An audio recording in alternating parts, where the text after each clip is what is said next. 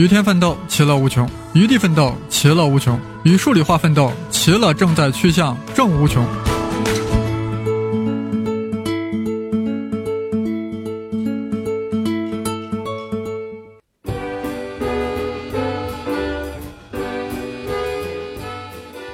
那么接着我们来看一下，刚才除了文化和应用之外，那还有什么东西呢？那么就是还有一个比较核心的点，就是数学思想。数学思想是啥呢？其实思想就相当于一把利剑，它是通过一个东西直接贯穿了各个板块，它已经不局限于某一块知识本身，它局限的是一个更高层次的一个降维打击。所以说今天的话给大家啊说一个啊简单的一个数学思想的一个应用，我们来看一下，二零零八年啊浙江高考题考了这么一个问题：已知二倍的 sin x 加 cos x 等于根号五，求 tangent 的 x 等于几？啊，这个题目其实本身一听啊，非常简单啊，两句话就说完了，对吧？这题目的基本做法啥嘛？可以用方程思想来做，那就是二 sin 加 cos 等于根号五，那怎么样？两个位数一个方程，肯定解不了嘛？怎么办？再补一个方程，什么方程嘛？sin 方加 cos 方等于一嘛？地球人都知道的一个方程，两个方程两个位数，不多说了，肯定解出来了，对不对？这是方程思想，方程思想做这个题目很简单，但是怎么样？运算量很大。所以说，我们来想想有没有其他方法来做这个问题呢？那大家一定要注意观察这个题目。题目中给的是二倍的 sin 加 cos 等于根号五，怎么样？发现没有？sin 前系数二和 cos 前系数一，还有最后这个常数根号五，它们三个怎么样？二一根号五，想到啥了？正好构成了勾股数啊。所以这个时候我们用辅助角公式，你会发现，哦，这是根号五倍 sin x 加 phi 嘛，等于根号五。哦，原来根号五就是这个左边这个式子的最大值，最大值谁的最大值？一个三角函数的最大值，三角函数最大值。大家想想，你看想想三角函数那个图像，怎么样？很浪的一个图像嘛，对不对？最大值在哪取得？图像里面是不是发现了？哎，最大值，哎，三角函数最大值是不是就是在它的波峰取得？它的波峰是啥东西啊？哦，波峰不但是它最高点，同时也是它的极大值，是不是？最大值是极大值，哎，极大值这个词语想到啥了？对了吗？导数嘛。所以说这一点肯定就是它的极值点，因此直接对它求导，它该点处导数就应该等于零。所以说直接一步到位就求出碳减，对不对？非常简单嘛。那这个思想有啥用呢？千万不要。局啊，止步于此了，因为刚才我已经说清楚了，极大值、极小值就是三角的最大值和最小值，所以说是不是直接求导就能做这个三角的这种问题了？但是三角中是不是一定非得出现最大最小呢？不一定嘛，为啥？因为三角中的对称轴它不也就是对应着极大和极小吗？所以说在题目中如果出现了三角函数的对称轴，是不是我们也可以考虑用数来做？对吧？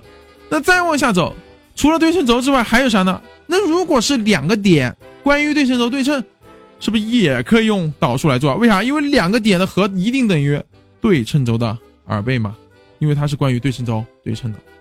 所以说，像这样的问题在我们考试里面都出现过。刚刚讲的浙江高考题之后，那么出现过全国卷的高考题，还出现过一些自主招生题目，它都用这种方法统一的处理了。这看似是一个三角函数题目，但我们却用导数把它又快又准的解决掉了。这体现出什么？这就体现出数学思想的一个降维打击。整个这样的方法，其实就一下把问题怎么样？它的内核，它最核心、最关键的步骤怎么样提炼出来了？这就是数学思想作为利器带给我们的一个有用之处。好了，那除了这种思想，我们还可以用这个数学的观点来看一些。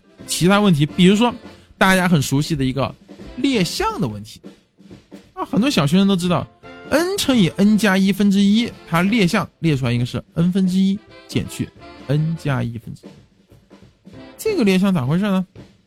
啊，这个列项的话，很多老师怎么样，就直接告诉你，他就这么列的，你给我掌握住就行了，然后我再给你一个通用的公式，你给我记住就行了，这就是列项，对不对？但是这样冰冷的告诉大家公式，其实并没有。得到什么质一样的飞跃？其实我们仔细观察一下，列项的本质是啥呢？哈，列项的本质其实就是什么？就是通分的逆运算。好，我们现在回顾一下小学中的通分。通分是啥？比如说 a 分之一减去 b 分之一，我们要通分。那么我们把第一个式子乘同乘一个 b，第二个式子同乘个 a，就得到 a 乘 b 分之 b 减 a。而裂项是啥呢？啊，裂项其实就是把它右边的重新怎么导回 a 分之一减 b 分之一这个样子。所以说，我们把列项也可以反过来称之为通分的逆运算，对不对？这其实就是列项它的一个本质嘛。那么，为啥这样一逆，怎么样就变得非常复杂呢？因为我们知道，倒过来之后，这个问题啊，它就需要有一个逆向的思维了。那么，我们看一下列项这个过程。刚才我们再回到 n 乘以 n 加一分之一，我们看它列项是怎么形成的呢？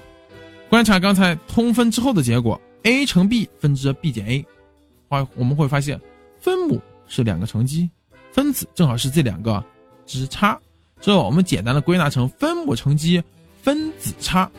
那只要能写成分母乘积分子差，它就一定可以列项了。那我们来看一下 n 乘以 n 加一分之一，它不就是分母是 n 和 n 加一乘到一块吗？分子是谁？分子是一嘛？那怎么办？一不就可以写成 n 加一减去 n 吗？那这样一列项不就自然而然的形成了吗？所以说，这其实就是列项的一个演变的历史嘛。那如果我再问大家，这个地方变成了 n 乘以 n 加二分之一，该怎么办啊？啊，有同学说 n 乘 n 加二分之一，那 n 加二减 n 等于二啊，咋办？那分子是一，那这个时候我们是不是就可以先乘一个二，把分子变成二嘛？所以先乘个二，乘完二之后怎么？再除以一个二嘛？对不对？所以前面再乘一个二分之一，所以变成二分之一乘以 n 乘 n 加二分之二。那这个时候是不是又变成了分子乘积分母差了？啊，分母乘积分子差的形式。所以说，通过这样的话，我们就可以把它列项列出来了。当然，还有一些更复杂的问题，比如说二零一三年江西的高考题，人家的题目就更复杂了。人家分母是 n 平方乘以 n 加二扩起来的平方，分子是 n 加一。那这个时候你自己可以尝试一下去列一下它的项，其实一样的道理，还是原来配方嘛，还是一样的味道。所以说有了这样的一个高观点之后，我们再看这些问题，你会发现怎么样？完全不一样了，对不对？因为我们已经抓住它的什么命门了。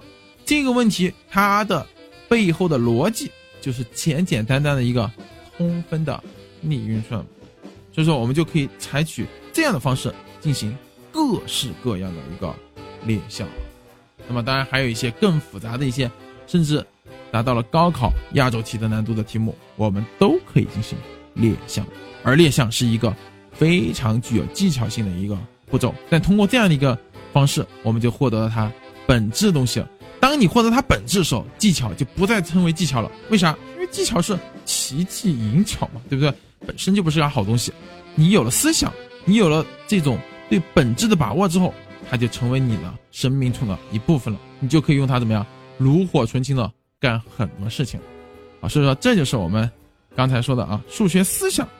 所以说咱们高考数学改革中，这个数学核心素养到底是啥东西呢？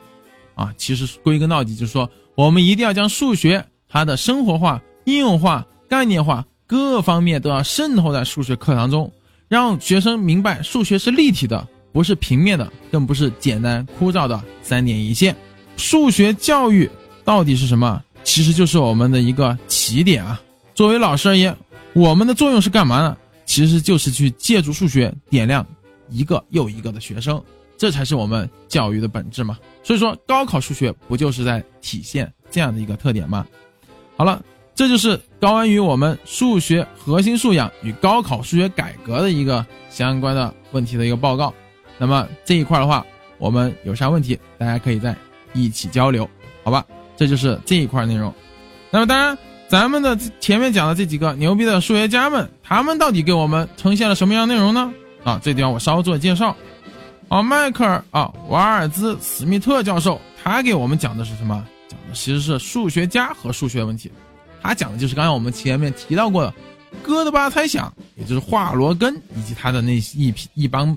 弟子们啊，研究的问题，他主要讲的是哥德巴猜想和中国数学家的一些故事。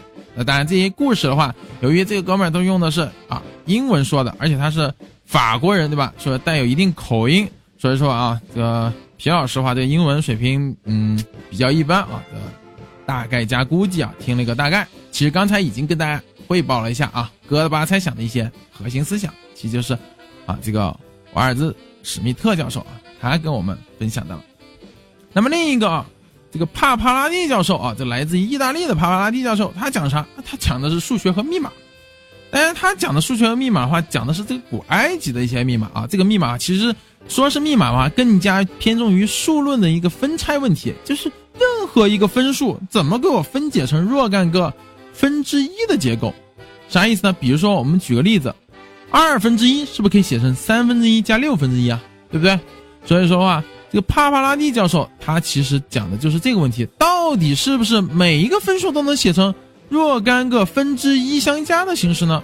啊，当然他给出了肯定的回答，并且他通过这个问题引入了一个叫做贪心算法的问题，然后又借助贪心算法问题给大家呈现了贪心算法会在某些问题中遇到一些不可回避的问题。那么，那么这些问题的话又该如何去解决？他其实给大家介绍了一个这样的一个问题啊，这是帕帕拉蒂教授给我们介绍的。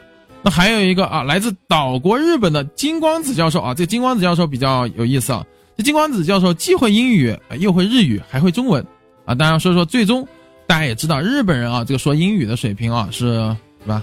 比较啊，这个水平啊是有待欠缺啊。所以说，这关键金光子教授不但啊水平欠缺啊，这个说英语水平有问题啊。关关键是什么？他一会儿说英语啊，一会儿又想说中文，因为台下的观众们都听不懂，是吧？他就着急了，所以说。最终啊，这金光子教授讲了什么东西啊？他讲的东西我知道啊，但是他具体讲了啥啊？我还真不知道，因为他是啊，时而英语啊，时而中文啊，时而带英语啊，这个英语版的中文啊，时而是这个啊，中文版的英语啊，日文版的英语啊，就是来回切换。他讲的主要就是数学和音乐相关的问题啊。大家应该知道，数学和音乐有啥关系呢？音乐中的这些基本的音阶其实都是有固定频率的，而它们之间的频率之间是成一定倍数关系，这倍数关系不是随意的，是安排好了的了。那么这些倍数关系其实又跟我们数论知识产生了关联。那么我们音乐大家知道，通过基本的哆来咪发嗦拉西哆这几个就能够组成各种各样的什么好听的美妙的曲子。那么它里面都是由数学里面的一些基本的、最基本的、最核心的几个单元构成的。其实大家稍微了解一下。可以去关注一下啊这一块的相关知识，所以说这几个教授啊，其实给大家介绍的这些啊基本内容的话，其实都是跟我们生活或者说跟我们的啊平时能够遇到的东西息息相关的。他们也在试图的通过数学的这与我们生活的一个关联来传递数学的文化。好，这次数学盛会啊，让我这个受益匪浅啊。通过这次数学盛会啊，经过了几位数学家们的这个熏陶。那么让我对数学的这个文化和这个数学的素养啊，能够得到了一个新的啊陶冶和升华。所以说话，经常听这个声考数理化啊，你看声考数理化里面是不是有物理化学，还有历史啊？对啊，这本身其实就是对啊各位同学的一个陶冶。所以说的话，大家一定要多多收听啊声考数理化。那么说不定你在这听到了一些东西，就会在你后面啊得到什么相应的应用了。好了，这一期节目咱们就到此告一段落了，谢谢大家收听，我们下一次再见。